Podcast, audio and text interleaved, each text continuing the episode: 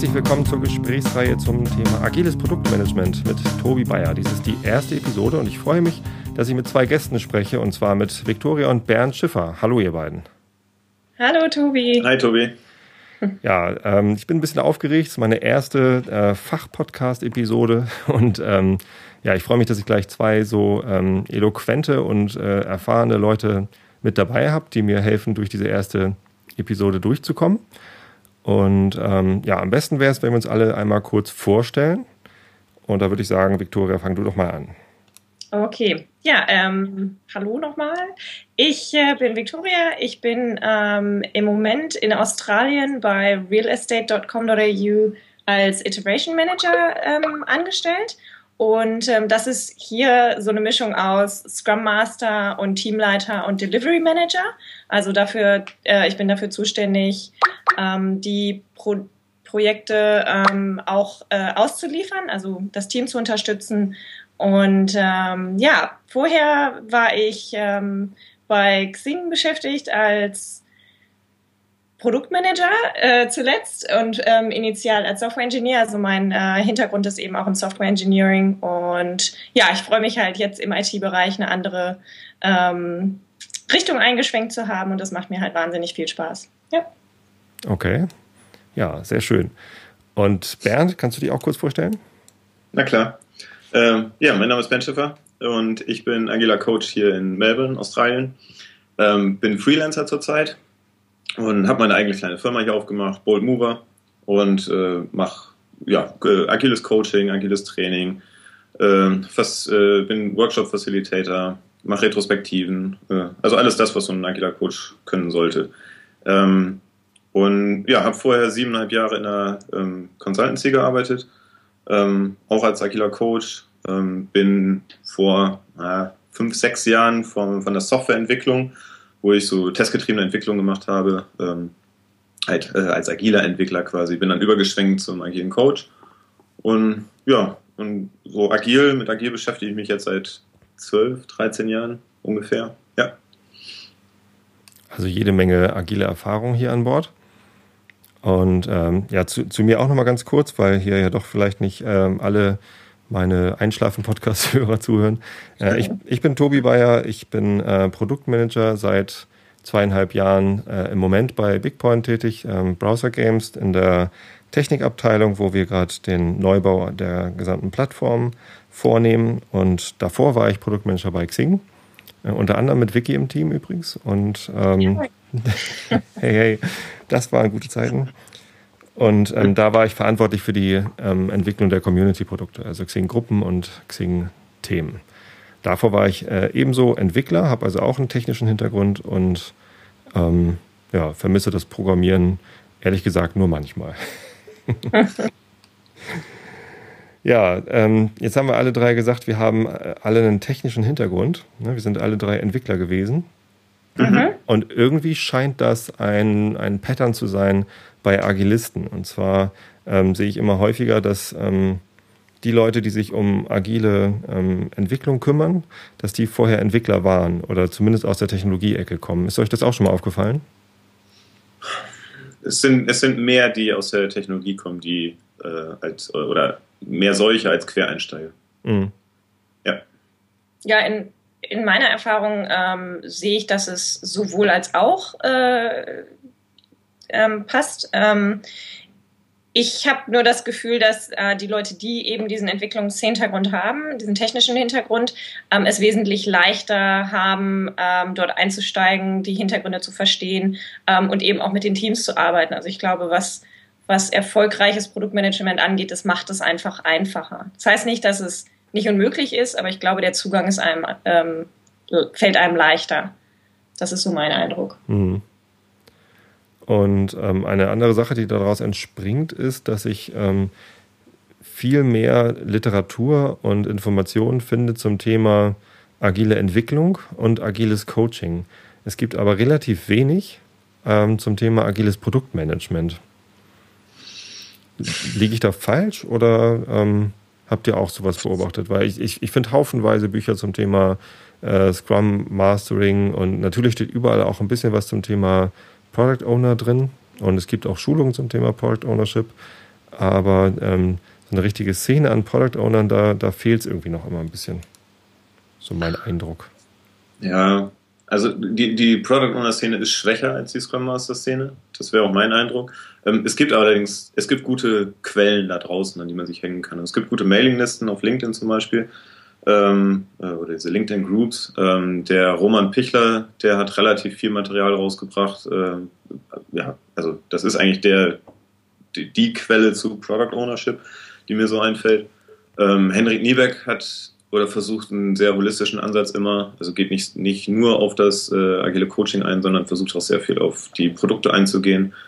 Und ja, also es, es, ist nicht, es ist nicht nichts da draußen in Richtung Product Ownership, Product Management, agiles Product Management. Ähm, aber, aber es könnte mehr sein, klar. Aber da hoffe ich ja, dass du auch eine Lücke füllst. Ne?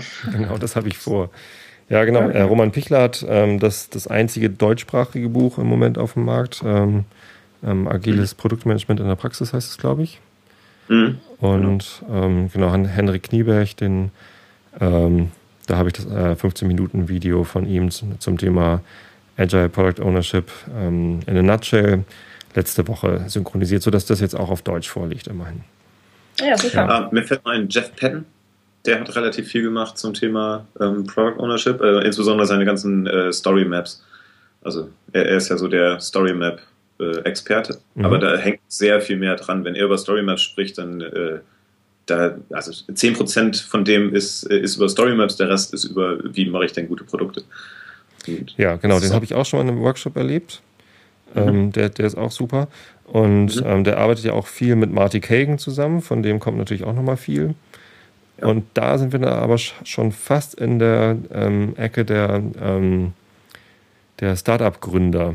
Ne? Und da kommt dann so Eric Rees mit seinem Lean Startup und ja. Ash Moria mit Running Lean. Und ähm, das ist dann schon äh, sicherlich auch alles relevant für Produktmanager, die gern agil entwickeln wollen oder Lean äh, entwickeln wollen. Zu den beiden Begriffen würde ich auch gleich gerne nochmal kommen.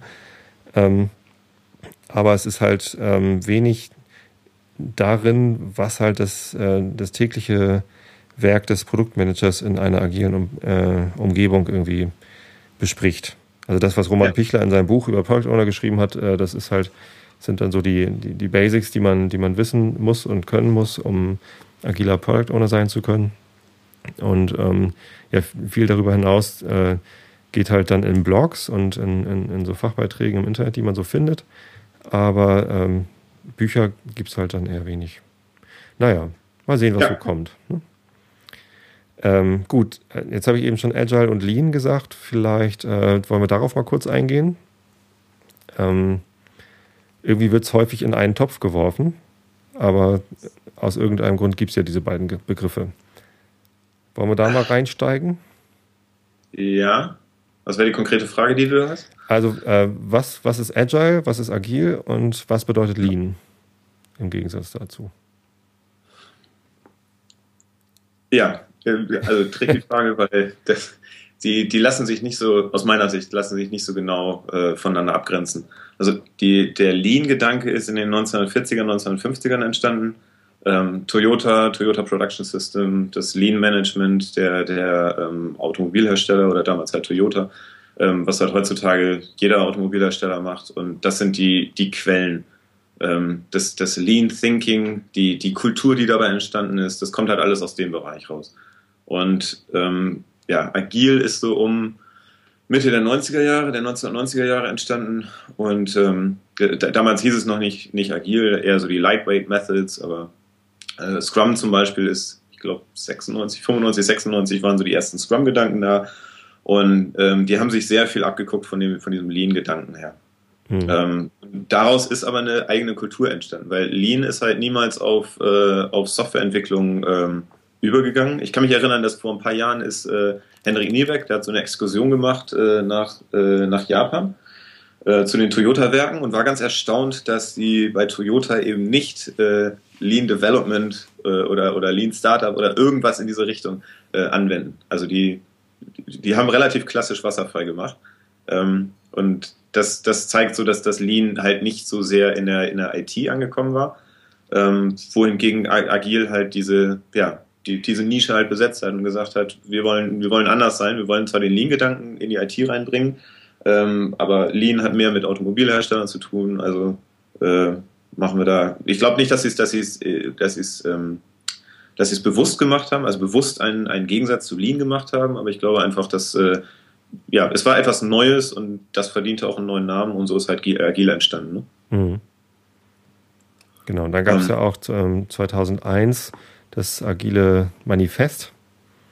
Ja. Und da ist dann von, von Lean gar nicht mehr so viel zu sehen, sondern da ging es halt ähm, im Wesentlichen darum, ähm, äh, schneller wertvolle Software zu entwickeln. Ja, aber es, es gibt unheimlich viele Parallelen. Also ja. äh, Lean ist sehr darauf bedacht, äh, Wert zu erzeugen. Also die, das ganze Value Stream Mapping, das kommt aus dem Lean heraus. Und, mhm. äh, oder zum Beispiel äh, Lean ist sehr darauf bedacht, äh, ähm, äh, Müll, also Muda, Waste zu vermeiden. ja. ja, ist schon schwierig mit den Begriffen, aber jedes ja. Mal, wenn du in Lean reingehst, dann, dann bist du so zum, zum Halbjapaner. Ähm, ähm, aber äh, zum Beispiel Agil hat eines der Prinzipien, das ist halt äh, Simplicity, äh, also die, die Einfachheit, was, was eine direkte Korrelation hat mit, äh, mit äh, Ver Versuche Müll zu vermeiden ne? oder Verschwendung zu vermeiden. Mhm. Äh, und also es gibt unheimlich viele Parallelen. Also von daher, ich, ich bin kein Freund davon, die äh, dieses das politisch zu betrachten im Sinne von es gibt die Lean-Ecke und es gibt die agile Ecke und du musst dich entscheiden und äh, das, die, die passen sehr gut zusammen. Also ja. Lean-Entwicklung, die Lean-Gedanken mit den agilen Gedanken, das ist schon, schon sehr vereinbar, finde ich. Das habe ich sowieso beobachtet, Leute, die sich entscheiden und dann irgendwie Puristen werden und versuchen, eine, eine der Methoden, die ja gar keine Methoden in, in dem Sinne sind, ähm, in, in ihrer Reihenform anzuwenden, äh, dass das eigentlich eher schief geht. Weil, ähm, ja, was hat Jeff ja. Patton gesagt? Jeff Patton hat gesagt, Scrum ist halt kein, keine Methode, sondern ist ein intentionally incomplete framework. Also das ist halt mhm. absichtlich unvollständig. Man muss Scrum mit seinen eigenen Sachen ähm, erfüllen, damit es leben kann. Ich, ich glaube letztlich, ähm, was du gesagt hast mit, äh, es ist ein Framework und man muss sowieso schauen in, in, in dem Kontext, in dem man sich befindet, was man da anwenden kann. Also es, es wird in jedem Umfeld wird es anders angewendet werden. Ähm, du hast halt andere Variablen, andere Unternehmenskulturen. Ähm, ich meine, Bernd sagt das ja auch so schön, in seinem ähm, Agile Management Innovations äh, Session, dass du kannst halt keine Kultur kopieren. Das heißt, jede Kultur ist einzigartig. Das heißt, du musst auch jeden Prozess einzigartig auf das Unternehmen ähm, abstimmen. Das heißt, ähm, du wirst deinen, deinen eigenen agilen Softwareentwicklungsprozess haben und in meiner Meinung ähm, meiner Meinung nach ist es so, dass das Lean das Ganze sehr gut komplementiert. Ähm, also nochmal einen anderen Ansatz draufsetzt, äh, einen anderen, anderen Blickwinkel hinzufügt. Ne, mhm. Mit diesem Build, Measure, Learn, das, das äh, geht auch sehr schön in die Produktmanagement-Ecke, wobei agile Softwareentwicklung in meinen Augen auch sehr viel von der technischen Exzellenz ähm, hat. Ne? Das heißt, wie, wie können wir technisch halt auch besser werden und wie können wir die, die, ähm, die Ideen und das Wissen des gesamten Teams nutzen. Das ist was, was ich als, als einen der, der, äh, der Kernelemente von, von Agil sehe. Mhm. Okay, also das, das Letzte, äh, was du gesagt hast, äh, dass wir alle äh, Mitarbeiter mit ihren Fähigkeiten nutzen, das ist ja quasi ähm, das, das, der erste Eintrag im, im Manifest. Ich muss ehrlich gesagt sagen, dieses agile Manifest, ich kann es immer noch nicht auswendig. Ich habe das schon so oft äh, gelesen und drüber gesprochen und, und alles Mögliche, aber auswendig kann ich es immer noch nicht. Deswegen habe ich sie gerade vor mir. Individuals and Interactions over Processes and Tools ist ähm, das, der, der erste Satz aus diesem Manifest. Und mhm. das, das, ist ja gerade Individuals and Interactions. Ähm, darum geht es, dass halt irgendwie jeder Mitarbeiter zählt, jeder, jedes Teammitglied zählt. Ähm, und es geht halt darum, dass wir, dass wir miteinander arbeiten und mit, miteinander interagieren. Mhm. Genau. Welches ist denn euer liebstes, euer, euer liebster Satz in dem agilen Manifest? Habt ihr einen? Ich, ich glaube tatsächlich der erste, ähm, weil ich finde, dass dass die anderen davon auch sehr gut abgeleitet werden können. Ähm, also wenn du halt, äh, wenn du Individuen betrachtest und Interaktionen, ähm, das, das lässt sich halt, wie gesagt, äh, schön als Kern ähm, formulieren. Denn wenn du, ähm, wenn du vernünftig kommunizierst, ähm, dann führt es auch dazu, dass du entsprechend ähm, bessere Software entwickeln kannst ähm, und dass du auch besser verstehen kannst, potenziell, wenn du das denn möchtest, ähm, was der Kunde haben möchte. Ähm, und ja, da, dazu halt auch dieses ähm, Responding to Change. Ähm, auch, auch da wieder, wenn du, wenn du ähm, kommunizierst, dann hast du die Möglichkeit, das auch zu akzeptieren und, und drüber zu sprechen und flexibel zu sein. Hm. Also deswegen finde ich so diesen, diesen ersten Punkt sehr elementar. Okay. Bernd, hast du irgendwie einen Lieblingssatz? Nee, nee, also nee, ich hab's, nee, ich hab's aufgegeben. Ich hatte, ich hatte ganze Zeit lang äh, unterschiedliche Lieblingssätze, also so je nachdem, welche Phase ich selber so als agiler Coach durchlaufen bin. Aber ähm, ich habe so viele Clients erlebt, also im, im Sinne von jeder Client ist, ist halt individuell und für jeden Client gilt einer oder zwei äh, Wertpaare mehr als die anderen beiden. Je nachdem da, wo er, wo er entweder eine Flanke hat oder eine Stärke hat. Ne? Mhm. So. Äh, für einige ist es halt, was ich, die Working Software zum Beispiel. Sie, sie machen alles super, äh, alle anderen Werte sind ganz toll, aber sie produzieren keine Working Software einer, auf einer regelmäßigen Basis. Und dann, äh, dann rede ich halt sehr, sehr häufig über dieses, dieses Wertepaar. Mhm. Ähm, und äh, so, so ist es halt sehr individuell. Ähm, ich habe allerdings ein, äh, ein Principle, was ich sehr, sehr gerne mag. Okay, also, welches ja denn? Werte, das ist das mit Simplicity. Ah, the, the, the art of maximizing the uh, uh, amount of work not done is essential. Und ich glaube, das ist einfach nur deswegen, weil der Satz im Englischen so, so arg kompliziert ist und ich eine ganze Zeit lang dran geknabbert habe, den richtig äh, zu verstehen und zu deuten. Mhm. Ähm, und deswegen habe ich da eine besondere Beziehung zu. Aber ich glaube, dass diese, dieses etwas einfach zu machen, etwas nicht lange durchzudenken und nicht großartig zu planen, sondern Experimente zu machen, einfache Experimente zu machen, um daran zu lernen. Ich glaube, das hat sehr viel mit dieser Simplizität zu tun und deswegen ist mir das sehr ans Herz gewachsen. Hm. Ja, das stimmt, den finde ich auch sehr, sehr super. Ich persönlich äh, fand lange Zeit den, den letzten Satz, Responding to Change over Following a Plan, ähm, am wertvollsten, weil das für mich äh, den, den größten Wert von agiler Entwicklung gegenüber Wasserfall darstellt. Ähm, also die, die anderen drei Sätze sind natürlich auch äh, total wichtig. Aber ähm, der, der, größte Nachteil an äh, Wasserfallprojekten ist ja, dass, also für mich gefühlt als Produktmanager, dass man einmal am Anfang festlegt, was das Projekt ähm, bringen soll, dass man ein großes Requirements Document herstellt und äh, dann etwas baut und baut und baut und baut und ähm, am Ende äh, nochmal irgendwie vielleicht eine QA-Phase anschließt und nach anderthalb Jahren hat man irgendwas, was fertig ist. Ähm, äh, das ist dieses Following a Plan. Mhm. Und ja. Das, das führt halt gerade dazu, dass man am Ende irgendwas hat, was man äh, möglicherweise überhaupt nicht haben will. Und das hätte man halt viel früher ähm, lernen können, wenn man Responding to Change gemacht hätte. Aber natürlich, Vicky, du hast vollkommen recht, ohne Individuals und Interactions äh, ist das dann alles äh, gar nicht möglich. Aber ich glaube, ich glaube, das zeigt auch sehr schön, ähm, alle Kommentare, die wir jetzt äh, hatten, ähm, dass, dass alle von diesen Punkten wichtig sind und wahrscheinlich auch wiederum auf den Kontext, äh, vom Kontext abhängen, ne? von dem Umfeld, in dem ich mich befinde. Ja. Ähm, und wahrscheinlich wird man auch immer, ähm, je nachdem, in welchem Zeitpunkt man gerade ist, wird man wahrscheinlich das eine oder das andere verstärkt versuchen zu verbessern. Hm. Ja. Ähm, dieses ähm, Eliminating Waste, also das ähm, Eliminieren von, von Dingen, die äh, ja, Müll ist eigentlich, ist Müll die richtige Übersetzung? Eigentlich ist es unnötiges. Verschwendung ist die offizielle. Verschwendung? Aber, ja. Ja, genau. Ähm, das ist ja eine Sache, die wird äh, vor allem in, äh, in Kanban in den Vordergrund gestellt. Ne? Das ist die Methode, wo man äh, nicht eine, eine Sprintplanung macht und am Ende des Sprints guckt, ob alles da ist, sondern im Wesentlichen mit Work-in-Progress-Limits arbeitet, um äh, sicherzustellen, dass man nicht äh, tausend Sachen anfängt und nichts davon fertig bekommt. Mhm, genau. Ähm, äh, also ich habe ja bei, bei Xing äh, mit, mit beiden Methoden arbeiten äh, dürfen, beide Methoden kennengelernt. Ich habe erst in einem Rapid Response Team das war quasi eine, eine Maintenance-Gruppe, die sich um alle Produkte und, und, Aufgaben gekümmert haben, wo es kein dediziertes Team für gab. Da haben wir mit nach Kanban gearbeitet.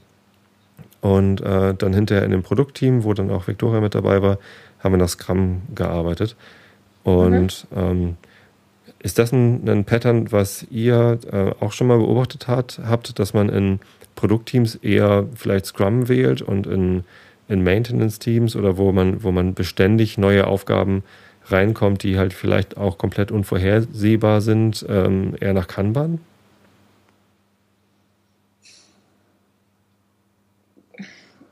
Ich, ja, also beim, in, in, in meiner Erfahrung sowohl als auch. Ich glaube, das, das äh, kommt halt ganz drauf an, was das Team für sich als, als wertvoll ansieht. Ähm, es ist natürlich für die Manager gefühlt einfacher zu sagen, okay, wenn wir das in Sprints machen, wie wie viele Sprints brauchen wir und äh, möglicherweise dann eben auch sagen, okay, aber jetzt haben wir das nicht geliefert und, und äh, wie passen wir das jetzt an, dass wir trotzdem noch äh, das Produkt zu dem und dem Zeitpunkt liefern.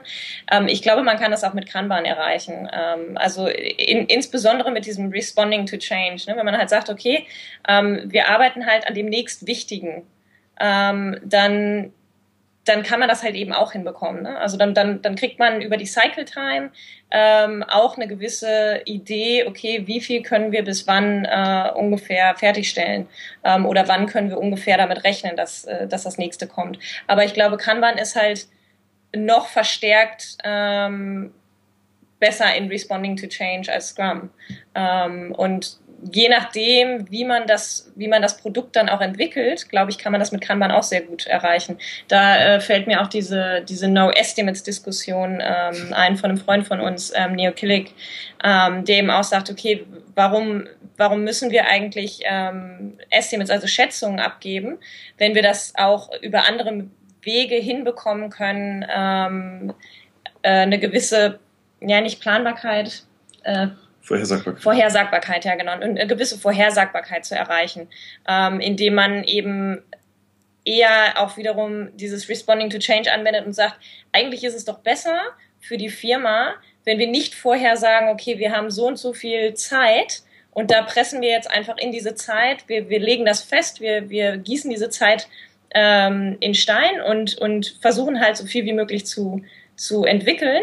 Und was er halt zum Beispiel sagt, ist, dass ähm, dass man das auch wiederum iterativ macht. Das heißt, man sagt, okay, ihr bekommt jetzt ein Budget von erstmal X und in diesem Budget entwickelt ihr jetzt so viel, wie ihr entwickeln könnt. Und wenn das Budget aufgebraucht ist, dann haben wir noch eine weitere Diskussion, gucken, okay, was haben wir eigentlich entwickelt, wollen wir eigentlich weitermachen. Das heißt, für die Business-Seite mag das vielleicht sogar, sogar besser sein. Ähm, also ich, ich glaube, es gibt, es, es gibt, äh, um zurückzukommen zu der Frage Scrum oder Kanban, ich glaube, es gibt da kein, für ein Projekt ist das besser, für ein Produkt ist das besser oder für Maintenance ist, ist das andere besser. Also ich glaube, das kommt wiederum ganz darauf an, äh, was man damit erreichen möchte. Mhm. Ja, äh, wie eigentlich immer. Ne? Die Antwort lautet, es kommt drauf an. Ja. es ist nur so, ich werde häufig gefragt, äh, ähm, ob, ich, ob ich allen Softwareentwicklungsteams Scrum empfehlen würde oder ob irgendwie Kanban irgendwie eine, eine gute Alternative ist. Und ähm, meine Antwort ist halt dann meistens so, Hauptsache, ähm, ihr achtet darauf, dass ihr irgendwo Platz habt, um zu lernen und euren Plan anzupassen. Und ja, das. Das, das ist aber vielleicht auch ein ganz guter äh, Ansatz. Ähm, ich habe das Gefühl gehabt, dass wenn man mit Scrum anfängt, weil es doch ein, ähm, sehr, sehr klare Elemente hat, ähm, kann es einfacher sein, ähm, die Vorteile irgendwo herauszustellen für Teams oder eher ein, ein, ein Buy-in, also ein Commitment zu bekommen, dass die, dass die Leute schneller sehen, okay, warum, was bringt uns das eigentlich, ne? Mit den regelmäßigen Retrospektiven, mit den regelmäßigen Showcases, ähm, mit dem, mit dem Planning und so weiter. Also ich glaube, es kann, kann initial es erleichtern für, für Software-Teams, die das noch nicht gewohnt sind, ähm, agil ähm, anzunehmen. Ich weiß nicht, was deine Erfahrung ist da. Äh, ich meine, als, als Berater hast du da sicherlich mehr Idee, wie das äh, ja, wenn, ist. Wenn ein Client zu mir kommt und, und fragt halt, äh, soll, ich, soll ich Scrum oder kann man machen, dann, äh, dann, dann äh, äh, beantworte ich typischerweise diese Frage nicht. Sondern ähm, was ich mache, ist, ich sage eben, egal was du machst, du solltest drei drei Dinge, drei Constraints ähm, solltest du beachten. Das erste ist, du solltest regelmäßig ausliefern. Ähm, das zweite ist, du solltest das liefern, was der Kunde haben möchte. Oder also den, den, nicht unbedingt, was der Kunde haben möchte, aber den, den Kunden glücklich machen. Delight the customer. Ähm, und das dritte ist, du solltest dich kontinuierlich verbessern. So, das sind die drei Sachen, die, die sowohl Scrum als auch Kanban ähm, tatsächlich äh, bewerkstelligen. Also das können die für dich tun. Ähm, und, und dann stelle ich ihm typischerweise Scrum vor, so wie ich sehe, und dann stelle ich ihm Kanban vor, so wie ich sehe. Und wenn ich das tue, dann merke ich, dann, dann sehe ich das Leuchten in den Augen beim, beim Kunden, bei, bei der einen oder bei der anderen Methode. Und das ist typischerweise was, das ist halt ein, es ist ein, ist ein Bauchgefühl bei, bei demjenigen, äh, oder auch wenn ich Trainings mache und ich stelle beide Methoden vor, das ist ein Bauchgefühl bei den Teilnehmern und man merkt sofort das Energielevel der, der, des Kunden, der Teilnehmer, es geht nach oben bei der einen oder bei der anderen Methode.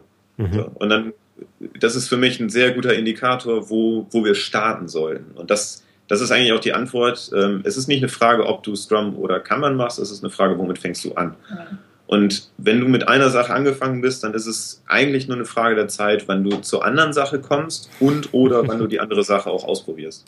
Okay. So, auf dem einen oder dem anderen Level. Also es gibt unheimlich viele Scrum-Teams, die haben angefangen halt mit Scrum und äh, machen zum Beispiel äh, einzelne von denen machen Personal Kanban, also auf einem individuellen Level. Oder sie, sie fangen an mit äh, Portfolio Kanban, was, was, womit sie zum Beispiel mehrere Scrum-Teams äh, versuchen zu koordinieren. So. Oder einige Scrum-Teams sagen irgendwann, Mensch, mir ist das alles zu starr und ich brauche es ein bisschen flexibler und ich weiß aber jetzt, was ich genau brauche. Also ähm, wechsle ich mal zu Kanban, da kann ich die Kadenzen anpassen und, und, und. Also so, und umgekehrt gibt es halt äh, Kanban-Teams, die haben mit Kanban gestartet und die sagen irgendwann, hm, ja, aber irgendwie, wir brauchen das ein bisschen, bisschen strikter. Wir sind, wir sind, wir merken selber, das ist ein bisschen zu lose für uns. Äh, wir, wir, brauchen da mehr, wir brauchen da mehr Halt. So, und äh, versuchen dann halt äh, Scrum zu machen und haben damit dann besseren Erfolg, als wenn sie Kanban vorher gemacht haben. Ähm, behalten aber einige Kanban-Dinge äh, bei, wie zum Beispiel VIP-Limits oder so. Mhm. Und so gibt es halt die unterschiedlichsten Wege von unterschiedlichsten Kunden. Und ähm, ja, für, für mich als agiler Coach ist es halt eher wichtig, ich muss so, so, so flexibel sein, so, so ähm, wie ist denn das, adaptable? Ähm, anpassbar. Anpassbar, danke. Boah, scheiß Englisch. äh, so, so anpassbar sein, dass, dass, ich, dass ich halt äh, auf die einzelnen Bedürfnisse darauf eingehen kann. Also es bringt überhaupt nichts, einem, einem jemanden, der, der sagt, ja, ich möchte Kamera machen, das ist total toll. Und ich komme die ganze Zeit an und sage, nee, nee, nee, mach mal lieber Scrum, das ist viel besser, weil äh, ich kann dir da ein Zertifikat verkaufen oder so. Ne? Also das, das bringt halt gar nichts. So. Ja. Aber, ja. Wie machst du die, ähm, die Verbesserungen in Kanban, wenn du sagst, okay, kontinu kontinuierliche Verbesserung für die Teams? Ähm, schlägst du denen trotzdem vor, ähm, Retrospektiven zu machen regelmäßig? Weil das ist was, was ich sehe in, in Teams, die, ähm, die Kanban machen häufig wird das einfach vergessen. Ne? Also mhm. die, die, die, die ja. ja, nur so da vor sich hin und ja. äh, läuft auch alles gut und so weiter, aber sie hinterfragen nicht, sie nehmen nicht die Zeit, um zu hinterfragen, hey, wo stehen wir eigentlich, wie geht's uns eigentlich, ähm, was können wir verbessern und so weiter und so fort. Was, ja. was sind da deine Ideen? Äh, also es gibt ja die offizielle Methode in Kanban, das ist ja Operations Reviews. Das sind ja tatsächlich ähm, das ist auf, ich glaube, auf einer monatlichen Basis schlägt David Anderson in seinem, seinem ursprünglichen Buch vor, ähm, sollte man halt diese Operations Reviews machen. Die sind relativ lang ähm, äh, und schauen also im, im, Gegensatz zu Retrospektiven, die, diese äh, Operations Reviews schauen halt auf die Daten, die produziert wurden. Und äh, das ist halt ein sehr, sehr datengetriebener Ansatz. So, Daten, ähm, Sinne, Entschuldigung, Daten im Sinne von, von Cycle Time, also wie lange habt ihr gebraucht? Ja, um zum Beispiel Cycle Time und ja. wie viele Defekte gab es. Sorry, sorry, ja. nicht, nicht durcheinander sprechen. Ja. Mhm. Nee, nee, genau. Also das, das wäre meine Frage, auf welche Daten wird da geguckt? Also ähm, die, die, die Anzahl der fertigen Stories oder, oder, oder fertigen mhm. Tasks oder ähm, ja genau. genau. Defects hattest du schon gesagt? Genau. Ähm, kann man sagt ja, du sollst, äh, du sollst halt äh, unterschiedliche Modelle heranziehen, um, um Dinge zu messen, um daran zu lernen. Das ist ja die, eine der, der, der, der Grundprinzipien davon von Kammern. Mhm. Und äh, was, was immer du für Daten quasi hast, nimm sie mit und, äh, und es ist dann datenfokussiert, was du in diesen Operations Reviews machst. Und das ist so ein, das ist ein Unterschied zu Retrospektiven, ja. Äh, allerdings hatten wir eine riesengroße Diskussion in der in, in meiner vorherigen Firma in, bei IT Agile. Ähm, wann, wann sollte man jetzt Operations Reviews machen? Sollte man sie ersetzen durch Retrospektiven? Und irgendwann sind wir zu den zu dem Punkt gekommen, dass es eigentlich gar nicht so einen großen Unterschied gibt zwischen Operations Reviews und Retrospektiven. Ähm, wenn, man, wenn man beides als einen Container betrachtet, in dem man äh, äh, quasi reflektieren kann und äh, durch diese Reflexion zu besseren Erkenntnissen kommt, dadurch seinen Prozess anpassen kann, sein Verhalten anpassen kann und äh, dadurch etwas anders macht, sodass man etwas lernt, sodass man sich letztendlich verbessert. Mein Gott, welcher, whatever floats your boat. Ne? Also mhm. Also ich meine, was, was, was, immer, was immer der Container ist, mit dem die Teams besser klarkommen, ähm, das, das, ist, das ist super. Und dafür sollte halt der, der Scrum Master, der agile Coach, der, wer auch immer diese Rolle im Unternehmen hat, ähm, sollte halt ein Gespür dafür entwickeln und sollte halt äh, das, das Werkzeug seiner Wahl dann nehmen, ne? um den Teams zu helfen. Okay, ähm, ich glaube, wir haben auch genug über Kanban oder Scrum gesprochen. Lass, und das sind ja auch tatsächlich äh, die Sachen, die dann das, das Entwicklerteam häufig äh, am, am härtesten treffen oder am härtesten betreffen. Und ähm, lass uns mal versuchen, den Blick so ein bisschen auf den PO zu schwenken, weil immerhin soll es hier um agiles Produktmanagement gehen. Ähm, wo ist denn der große Unterschied zwischen, zwischen Kanban und Scrum, was, was den PO angeht? Weil äh, ich als Produktverantwortlicher, als, als Business-Fuzzi, ähm, ich habe doch sicherlich auch ähm, irgendein ein Bedürfnis ähm, äh, gegen, gegenüber des, dem Prozess oder nicht. Was meint ihr? Also der, du hast ja einen großen Unterschied gefragt, weil der größte Unterschied ist, dass kann man kein PO hat, ne? Also das wäre das, naja. das wäre nur eins. Den, äh, nicht, nicht den Product Owner im, im Scrum, sondern den, der ist natürlich in Scrum selbst definiert, dass er Product Owner heißt, aber ein Produktmanager gibt es ja bei Kanban auch. Warum nicht? Ja, wobei, wobei die Rollen halt nicht festgelegt sind. Ne? Also Kanban hat ja keine Rollen ähm, und sagt halt letztendlich, ähm, wenn, du, wenn du anfängst mit Kanban, ähm, was für Rollen du hast, respektiere sie, die momentanen Rollen, die du hast und ähm, schau halt, wie der, schau dir das System an ähm, und pass entsprechend die Rollen an, wenn du der Meinung bist, dass es besser wäre fürs System. Das ist so die, die Haltung von, von, von Kanban. Das heißt, was immer du hast, ob du einen, einen, einen einzelnen Product Manager hast, äh, bevor du mit Kanban anfängst, ob du ein Komitee hast, das diese Entscheidung macht, also so ein Product Komitee oder, oder sowas in der Richtung, ein Product Board, ähm, ähm, was, was immer du gerade hast, hab das weiterhin äh, und äh, visualisiere erstmal deinen Value Stream und so weiter und äh, versuche Einsichten zu, zu erzeugen über die Kanban-Methode. Mhm. Das, das wäre so, das wäre der große Unterschied zu, zu Scrum, wohingegen Scrum halt sagt, naja, also schön und gut, du hattest halt einen Product Manager, jetzt machst du Scrum, jetzt äh, und der heißt nicht nur einfach nur PO, also ist keine Namensänderung, sondern der PO hat auch äh, eine, ein festgelegtes Set an, an, äh, ja, an, an Rollencharakteristika ähm, und die soll er halt leben. So. Und äh, zum Beispiel dieses, äh, er spricht mit einer Stimme. Mhm. Ja, so, also er, er, ist derjenige, der wirklich das letzte Wort hat, was Produkt- oder Business-Entscheidungen angeht. So, das ist das, was, was Scrum halt sagt. Und das zum Beispiel hast du alles in, in Kanban nicht. In Kanban musst du dir da selber deinen Weg suchen und äh, fängst typischerweise da an, wo du gerade bist. Okay, das stimmt. Also das ist ein, das ist ein tatsächlicher Unterschied. Ähm, natürlich kann man auch ein, ein, eine PO-ähnliche Rolle in Kanban dann etablieren, aber muss es eben nicht tun. Klar, ja. klar. Du, du, kannst, du kannst die PO-Rolle von Scrum kannst du eins zu eins hernehmen und in Kanban einsetzen. Das äh, hm. widerspricht sich, glaube ich, gar nicht. Ja.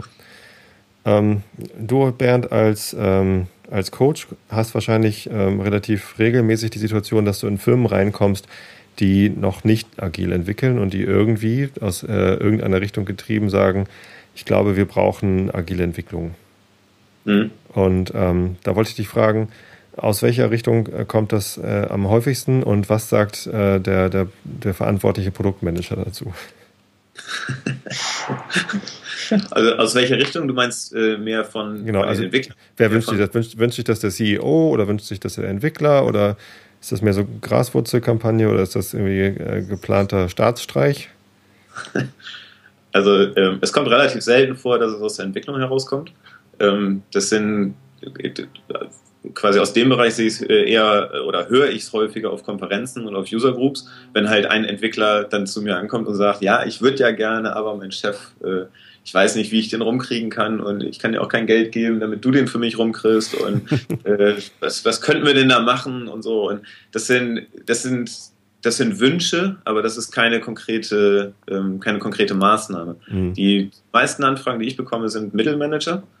Äh, also diese, diese typischen Sandwich-Manager, die halt den, den Druck vom Team abkriegen, mhm. äh, einerseits, und den Druck von oben abkriegen, also ich, äh, Führungsetage oder, oder äh, noch einen drunter, ähm, die, die, die halt äh, das Geschäft verbessern sollen. So. Und äh, die halt irgendetwas machen müssen. Und das manchmal sind das Produktmanager tatsächlich, also kommen aus dem Produktmanagement, ähm, die, aber die, die meisten sind direkt aus der IT heraus. Mhm. Also äh, Entwicklungs äh, Head of Development, sowas in der Richtung. Mhm. So. Und äh, Den Rest der Frage habe ich schon wieder vergessen. Wie, wie, äh, was hat das für einen Impact auf die Produktmanager? Wie finden die das? Ja, genau. Ähm, und das, das kommt ganz drauf an, auf die, auf, die, auf die Lage. Also einige Produktmanager finden das ziemlich gut, ähm, weil die halt, naja, die, die, die haben halt so ein, die haben so ein Bild vor Augen, so die, die Wüste IT, die macht nie das, was ich will. Und jetzt, äh, ah, agil, das könnte ja was sein, wo ich endlich mal Kontrolle über die IT bekomme. Okay. So. Und dann, dann sind die relativ äh, offenen Ohres. Und äh, also so lange, bis man die dann, bis man denen dann erklärt, dass es so nicht läuft. Ähm, und äh, aber dann hat man eher die offenen Ohren. Ähm, meistens ist es eher so eine Sache, ähm, du hast einen Haufen nicht ein Haufen, also nicht negativ gemeint, du hast eine, eine Menge von Produktmanagern, die, äh, die ähm, was ich, äh, ich kann meinen, meinen aktuellen äh, Kunden kann ich nehmen, ohne jetzt Namen zu nennen. Äh, es gibt da drei, drei Produktmanager, die ähm, sich ständig versuchen, gegenseitig zu koordinieren ähm, und quasi ein Team aufzuteilen, ähm, quasi der, der Product, äh, Product Manager A sagt halt eine, einer Teilmenge von, von dem Team, was es zu tun hat. Mhm. Product Manager B versucht das auch, äh, merkt aber, dass es einige Überschneidungen gibt mit dem anderen Pro Product Manager. Also ähm, äh, über, ähm, über, übertrumpft er quasi Product Manager A äh, mit seinen Vorgaben und ja, das Team ist hin und her gerissen, weiß nicht, wem, er folgen, wem es folgen soll, welchem Produktmanager. Und es sind mehr solche Konstellationen, in, in die ich dann bekomme wo wir dann erstmal darüber reden, was, was, was heißt es denn überhaupt, äh, ähm, ja, was heißt denn überhaupt die Rolle des Produktmanagers und was ist denn überhaupt ein Produkt und äh, wer, wer, also was bedeutet es denn, wenn ein Product Owner ein Produkt tatsächlich äh, treibt, im, im Sinne von businessmäßig nach vorne treibt, zum Erfolg treibt und was bedeutet das dann mit, äh, mit der Absprache zu anderen Produkt, äh, Product Ownern und so weiter. Also das sind eher die Situationen, die, die ich dann äh, vor mir habe. Mhm. Und es ist eher eine, eine Struktur, weil Agil kann dann eine Struktur vor, ja, vorgeben. Scrum insbesondere kann eine Struktur vorgeben. Ähm, und mhm. das, das, ist nicht, das ist nicht immer einfach für die Product Manager, das dann äh, auch umzusetzen. Aber letztendlich merken sie, dass sie dadurch dann deutlich mehr, ja, deutlich mehr gebacken kriegen, als, äh, als wie sie es vorher gemacht haben. Ne? Also ich habe äh, in, in meiner Vergangenheit, als wir umgestellt hatten von Wasserfall auf Agil äh, in einem Pro Projekt, ähm, war das ein unglaublich äh, toller Wechsel oder eine tolle Veränderung für den Produktmanager. Initial natürlich mit ein paar, äh, ne, das, das äh, holpert natürlich erstmal ein bisschen äh, im Sinne von, okay, wie, wie schreiben wir denn jetzt Stories, dass die Entwickler auch am besten was damit anfangen können und so weiter. Aber diese Kollaboration, dieser Kollaborationsmoment ähm, und äh, einfach direktes Feedback zu haben, mit dem Entwicklungsteam zusammenzusitzen, direktes Feedback zu bekommen, wenn eine Anforderung nicht so richtig ähm, verstanden wird oder keinen Sinn macht oder ja, natürlich können wir das technisch umsetzen, aber wenn wir es anders umsetzen, bekommen wir einen besseren Kundennutzen daraus. Ähm, all diese Vorteile waren halt einfach so immens, dass das überhaupt nicht lange gedauert hat, bis der Produktmanager eigentlich gesagt hat, ey, ganz ehrlich, ich möchte eigentlich, eigentlich nie wieder irgendwas anderes machen. Mhm. Also ähm, ich glaube, das ist wahrscheinlich am Anfang, also gerade so dieser Kontrollgedanke, vielleicht am Anfang äh, äh bestehend, aber mit der Zeit, insbesondere wenn das Team wirklich gut miteinander funktioniert, ähm, ist der Produktmanager mehr als happy. Also ich meine, Tobi, du warst ja auch immer äh, extremst begeistert äh, in unserem alten Team. Ja, auf jeden äh, Fall. Äh, ob der Kollaboration. Und das hat also mir persönlich als Entwickler auch unheimlich viel Spaß gemacht, dass man eben ähm, gemeinsam Ideen äh, äh, entwickelt, aber du als Produktmanager dann halt entsprechend letztlich ähm, entscheidest. Ne? Also das, das, das haben wir ja damals zum Beispiel auch immer gesagt, hey, das und das sind unsere Ideen, das und das sind unsere Gedanken, nimm es gerne mit in deine Überlegungen, aber was auch immer du entscheidest, wir gehen da voll mit. Also das hat halt auch einen unheimlich hohen Vertrauensgewinn ne, auf allen Seiten, weil man, weil man einfach so gut zusammenarbeitet. Also von daher ist so aus meiner Erfahrung ähm, nicht wirklich ein Nachteil für den Produktmanager äh, zu sehen gewesen, zumindest nach diesem anfänglichen Holpern. Mhm. ja, ähm, nee, dem stimme ich natürlich vollkommen zu. Ähm, äh, für, mich äh, war ja die Entscheidung, Produktmanager zu werden, ähm, in, in dem Moment, als ich gelernt habe, äh, wie Scrum funktioniert und was der Product Owner da zu tun hat. Also das, ähm, ich, ich bin ja nicht äh, Produktmanager der alten Schule und ich habe nie ein Projekt nach Wasserfall ähm, gemacht aus der Produktmanager-Sicht, sondern das habe ich nur aus der Softwareentwickler-Sicht gemacht. Insofern äh, war ich da gar nicht äh, in, der, in der Situation, dass ich überzeugt werden, werden musste. Aber ähm, ich, ich sehe das jetzt halt in anderen Firmen, äh, wie da die, die Entwickler und die, ähm, die Projektleiter, also die Scrum Master versuchen irgendwie Scrum einzuführen und das Produktmanagement ist halt, ähm, dass es dem Produktmanagement schwerfällt, das zu verstehen, dass man mit, äh, mit Scrum tatsächlich am Ende mehr Kontrolle hat als äh, mit Wasserfall, weil man halt tatsächlich nach, nach jedem Sprint neu justieren kann, neu lernen kann und gucken kann, äh, okay, äh, was, was haben wir jetzt erreicht, äh, was kann ich damit äh, lernen und äh, ah, ich kann jetzt schon nachjustieren und ich kann jetzt schon sagen, dieses Feature, was mir irgendwie damals ganz wichtig war, die haben wir jetzt gelernt, das, das brauchen wir gar nicht und schmeißen wir jetzt weg. Das ist ja was, eigentlich was dann. Der, ja, was, was mich an der Stelle äh, interessiert ist, ähm, ist es bei denen so, dass die aus ihrer eigenen Sicht einfach diesen, diesen Kontrollverlust fühlen oder ist es eher, dass deren Umfeld drumherum das gar nicht gewährleistet, äh, agil zu arbeiten? Ich glaube, es ist eher das Umfeld. Also Controlling zum Beispiel, die irgendwelche Reports haben wollen oder ähm, ähm, dass das, das Upper Management, die gerne wollen, dass man irgendwie sagt, okay, wenn, wenn wir jetzt äh, das investieren und, und das sind dann irgendwie neun Monate mit einem ganzen Entwicklerteam, was ja mal locker irgendwie dann auch äh, in die Millionen gehen kann an, an, an Investitionen, ähm, dann, dann wollen halt solche, solche Leute, die die Entscheidung fällen, ja, wir machen diese Investition, die wollen dann gerne auch vorher schon wissen, was dahinter herauskommt. Und genau die Antwort kann man bei agilen Projekten ja äh, nur so bedingt machen. Ne? Man kann sagen, das ist die Vision, dieses Problem wollen wir lösen. Ähm, wir glauben, dass es äh, den Wert hat und äh, wir glauben, dass die Investition jetzt in ein strategisches Produkt ähm, da durchaus lohnenswert ist. Aber man kann halt nicht sagen, Feature X ist das drin oder nicht. Ja. Weil Wobei, ich glaube, das, das ist auch so ein gewisser Irrglaube, ne? Weil in Wasserfallprojekten, ich meine, wenn man es mal wenn man es mal realistisch betrachtet, wie oft ist es wirklich so, dass du genau das bekommst, was du haben Richtig, willst? Genau. Und wenn man das sogar noch weiter treibt, gibt es uns eigentlich den Wert, den wir haben wollen? Weil oft, also aus meiner Erfahrung ist es so, im Wasserfallprojekt wird der nachhaltige Erfolg, der interessiert eigentlich gar nicht. Also es interessiert nur, in der entsprechenden Zeit, in dem entsprechenden Budget auszuliefern. Ob danach die Software überhaupt langfristig funktioniert oder wir da unheimlichen äh, Maintenance-Aufwand dadurch haben, das wird ja oft gar nicht nachgehalten. Ähm, von daher glaube ich, das ist halt sehr kurzfristig betrachtet. Ähm, Richtig. Und dieser, dieser, dieser, Vorteil. Das ist, das ist so diese Save My Ass äh, Policy, dass ich halt versuche, okay, das waren ja meine Vorgaben, äh, das war ja. ja der Projektplan und das war das Budget. Ich habe doch alles eingehalten. Ich habe ja alles richtig gemacht. Ähm, genau, jetzt, jetzt kannst du mir nicht böse sein. Ja, richtig. Und, und das ist auch wiederum was, äh, wo, ich, wo ich aus diesem agilen Manifest, dieses Individuals and Interactions over Processes and Tools, ähm, sehr, sehr äh, wichtig finde. Denn wenn man das weiterspinnt, dann geht es halt darum, okay, ähm, wenn ich über Interaktion nachdenke, geht es um das Gesamtbild äh, und nicht nur um mich selber. Ich weiß nicht, ob das gerade Sinn macht.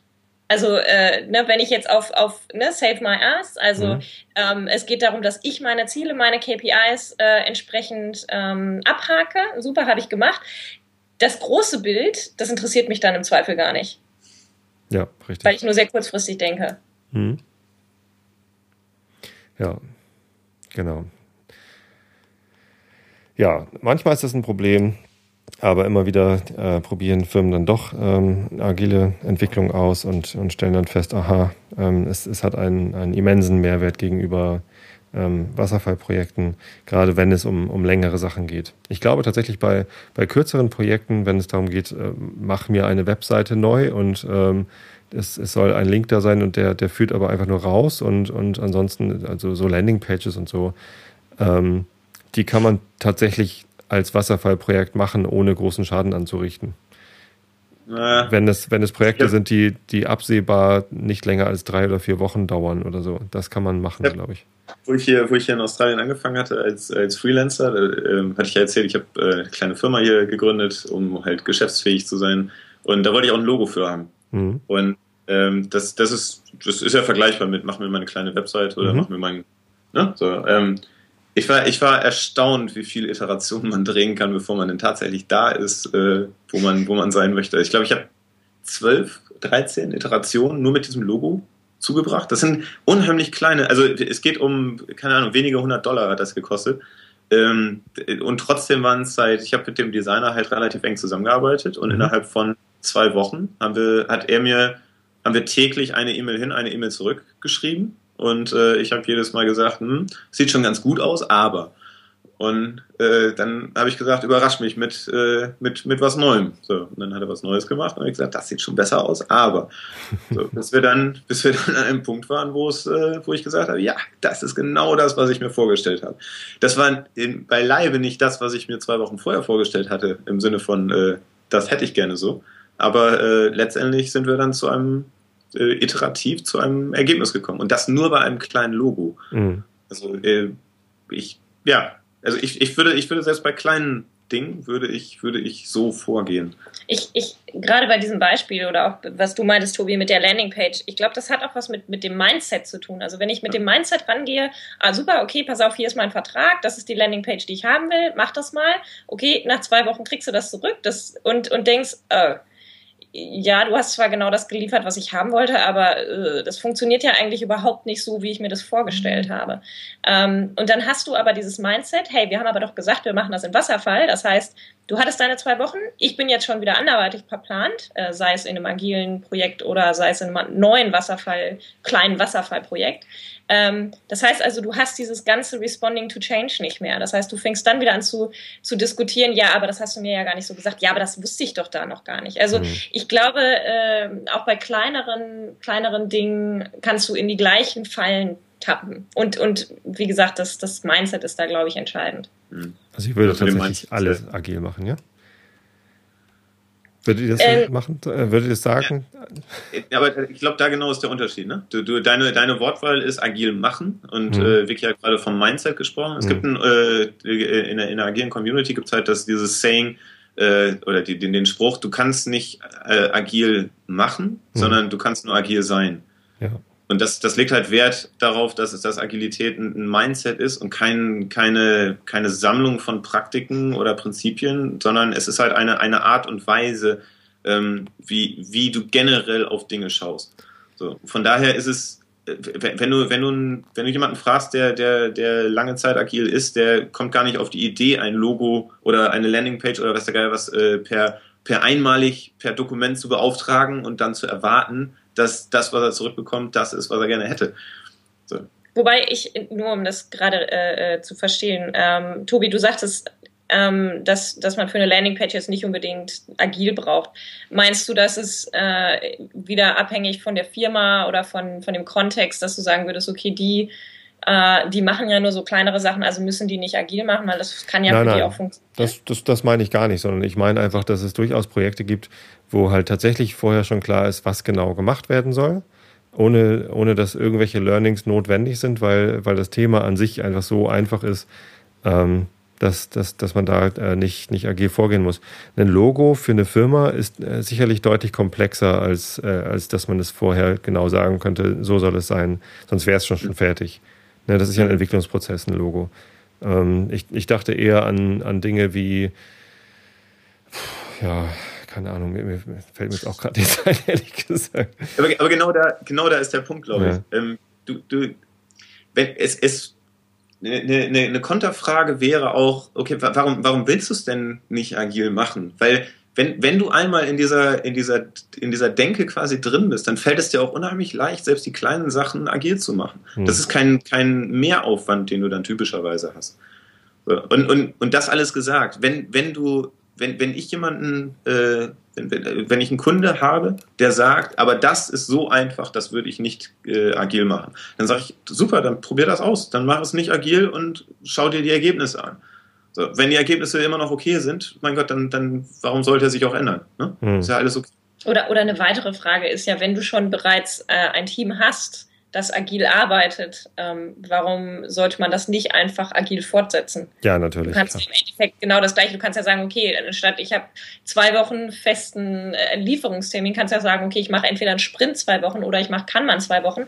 Und der Vorteil ist, wir können auch Gespräche darüber haben, wenn wir feststellen, okay, irgendwas klappt gerade nicht. Ähm, wie gehen wir damit um? Also ja. wieder zurück zu dem, zu dem Mindset-Punkt. Genau. Ja. Vielleicht noch ganz, ganz wichtig, agil ist ja kein Selbstzweck, ne? Also Natürlich ist, nicht. Ja. Es, ist nicht, es ist nicht so, dass ich das Logo, äh, dass ich das agil gemacht habe, weil das ist ja etwas, was ein agiler Coach machen muss. Ne?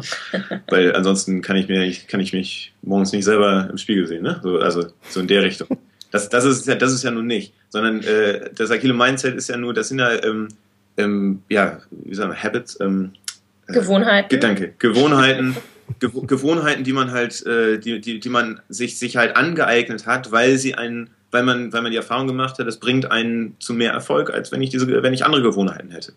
So, ja. und, und so ähnlich sehe ich das auch, wenn ich, wenn ich, äh, wenn ich mit Teams arbeite oder mit ganzen Firmen arbeite, die halt diese agilen Gewohnheiten äh, adaptiert haben oder adoptiert haben, um, äh, um, um tatsächlich erfolgreicher zu sein. Irgendwann haben sie diese Gewohnheiten. Warum sollten sie dann warum sollten sie dann wieder andere Gewohnheiten extra erlernen oder wieder zurückfallen in andere Gewohnheiten, wenn sie denn die Erfahrung gemacht haben, dass sie mehr Erfolg haben mit der, mit der agilen Art und Weise, da drauf zu schauen? Das ist eigentlich ein guter Punkt. Ich habe gerade mal, das bringt mich zu dem Gedanken, würde ich eigentlich, bitte, ähm, würde ich irgendwie es hinbekommen, wieder, wieder Wasserfall zu machen. Also ich, ich wüsste gar nicht, wie ich anfangen sollte, weil das, weil das einfach inzwischen so in meinem in meinen Gewohnheiten und in meinem Denken ist, dass ich, dass ich, ich weiß nicht, ich wüsste gar nicht, wie ich das machen sollte.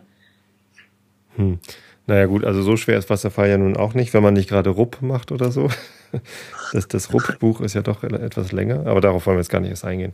Nee, ähm, ja, das stimmt natürlich. Wenn man das agile Mindset erstmal hat, dann, dann, dann kommt man da sicherlich schlecht äh, wieder raus. Äh, meine Frage zielte bloß eher darauf hin, ähm, wenn, wenn man Leute hat, die noch nicht agil arbeiten, ähm, und, und, und, und das auch nicht kennen, auch dieses Mindset noch nicht haben und eine Sache hat, die, äh, wo, wo man ganz genau schon weiß, äh, kopiere mir dieses hier zum Beispiel und ähm, ähm, das, das ist halt ein Aufwand von, von einer Woche, dann könnte es vielleicht funktionieren. Aber keine Ahnung, also vielleicht auch vollkommen, vollkommen theoretisch. Vielleicht als letzte glaube, Frage an euch noch. Ach so, ja. ja. Äh, ich wollte nur sagen, ich glaube, ähm, gerade da, wenn, wenn die das noch nicht wissen, ob sie das überhaupt wollen oder nicht, ähm, da lohnt es sich vielleicht auch zu experimentieren. Also einfach mal was auszuprobieren, den Leuten zu sagen, okay, pass auf, probiert es doch einfach mal aus für zwei Wochen und danach können wir immer noch schauen, wie wir, äh, wie es gelaufen ist und, und können gucken, okay, ist, bringt uns das einen Mehrwert ähm, auf den unterschiedlichen Ebenen oder eben nicht. Ja. Experimentieren, das ich ja. Ja. ja. ja. Vielleicht als letzte Frage an euch noch, bevor ihr gleich zur Arbeit müsst, weil äh, ich, ich gehe gleich ins Bett. Ich bin ja hier äh, in, in Norddeutschland und ihr seid in Melbourne müsst gleich genau. zur Arbeit. Ähm, ihr, ihr, habt das agile Mindset ja schon, schon sehr, sehr lange. Und äh, es geht das Gerücht, dass ihr ähm, auch äh, agil geheiratet habt. ja. Erzählt mal, wie habt ihr das gemacht? Naja, wir haben in unserer Küche damals noch in Hamburg, da wo wir wo wir die, die, die Heirats Hochzeitsvorbereitung gemacht haben, haben wir halt ein großes äh, Kanban-Board gehabt, das äh, die ganzen Küchenschränke. Unsere Küchenschränke waren komplett ja. voll mit Post-it-Notes, ja. genau. Und ja, letztendlich, letztendlich, ich glaube, vier Spalten hatten wir gehabt. Etwas, was die, die ganz links war das, was wir auf Halde hatten, also das, worüber wir uns nicht unmittelbar kümmern wollten, aber was halt unser quasi Backlog. unser Backlog. Ja. Ähm, dann die Sachen, die wir halt unmittelbar jetzt vorhatten, also to do. Dann die Sachen, die wir gerade tun, doing. Und die Sachen, die wir getan haben, dann. Ja. Und darüber haben wir uns halt äh, gegenseitig koordiniert. Wir haben halt äh, teilweise Namen äh, draufgeschrieben auf die Karten. Also äh, machst du, mach ich und ja. so weiter. Haben einigermaßen regelmäßig auch drüber reflektiert. Also ähm, quasi, quasi ein Review auf Product-Ebene gehabt und nach dem Motto, äh, keine Ahnung, äh, hast du denn schon beim Hotel angerufen und so und das Essen mit dem Essen, äh, dass wir das Hochzeitsessen auch haben und so, ja. dass wir da schon mal Oder die Einladung, da initial drüber nachgedacht, genau. wie wir die machen wollen. Genau, so. oder die Einladung, genau, die hatte ich ja. Mhm. ja und äh, da hast du mir dann regelmäßig in den Arsch getreten, alle zwei Wochen. genau, wie ist der Status? ist der, ist der Status und, und dann auch ein, okay, was, was kann ich tun, um dir dabei zu helfen und so? Nee, nix, ich möchte das selber machen. Und, also und, was, was ja. wir auch hatten zum Beispiel ist, wenn, ähm, also es, es gab uns beiden halt eine super gute Transparenz äh, ähm, darüber, okay, was, was steht eigentlich noch alles an, was müssen wir eigentlich noch mal alles machen, mhm. was haben wir schon alles erreicht, auch dieses gute Gefühl, hey, wir machen auch wirklich äh, Progress, also es passiert auch was, auch wenn sich das vielleicht nicht so wirklich so ähm, anfühlt manchmal, weil man denkt, oh mein Gott, es ist noch so viel zu tun und außerdem ist das sowieso so aufregend. Ähm, Und äh, was wir dann auch hatten, also nebst den äh, regelmäßigen Reviews und ähm, teilweise hatten wir auch manchmal Retrospektiven, so hey, funktioniert das für uns, wollen wir das irgendwie anpassen, ähm, hatten wir aber eben auch, wenn, wenn ich jetzt was bewegt habe auf dem Board in, in Done, ähm, dann habe ich das ja vielleicht bewegt, wenn Bernd gar nicht zu Hause war. Das heißt, wir hatten dann auch so einen so ein, äh, Mechanismus, wo wir gesagt haben, okay, die Sachen, die ich jetzt gerade bewegt habe, die, die tagge ich dann irgendwie, dass ich sage, okay, ähm, das hat sich jetzt gerade verändert. Einfach damit wir beim nächsten Mal, wenn Bernd drauf guckt aufs Board, gleich sehen kann, ah, okay, die Karte hat sich wirklich bewegt. Habt ihr dann morgens beim Frühstück ein Stand-up gemacht? Oder?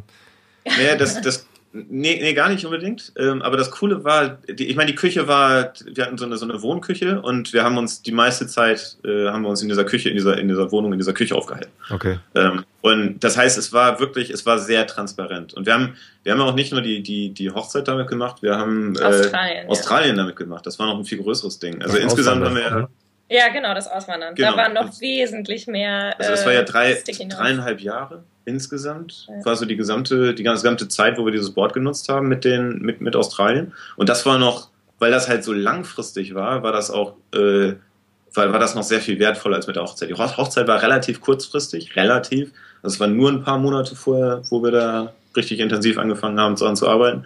Ähm, aber Australien war halt äh, deutlich länger. Und das ist einfach, dadurch, dass du, du stehst da morgens und machst dir dein Müsli oder, oder deine Eier oder was der Geil was, ähm, und äh, der Blick schweift durch den Raum und du siehst halt bestimmte Karten auf einmal und ach ja, richtig, das wollte ich ja schon, mhm. verdammt, das haben wir ja immer noch nicht. Ah, ja. komm, lass uns mal und also das, das ist vielleicht auch so ähm, was, was gut ist, wenn man, wenn man Personal Kanban macht, das halt wirklich in einem, in einem Raum oder einem Ort zu haben, wo man halt auch ständig vorbeikommt, ne, um das eben auch transparent zu haben.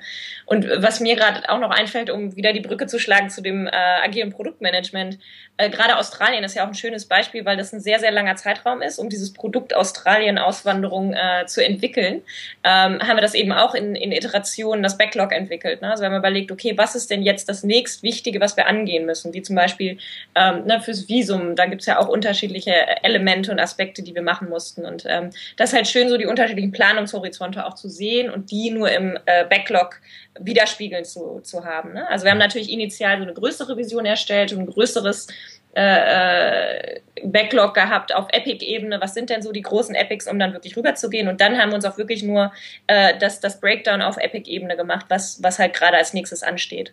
Ja. Und da waren dann auch so Sachen dabei, dann äh, das Board oder diese Transparenz hat uns dann auch geholfen, äh, ja, Entscheidungen zu treffen, die ge getroffen werden mussten. Also das Beispiel mit den Möbeln.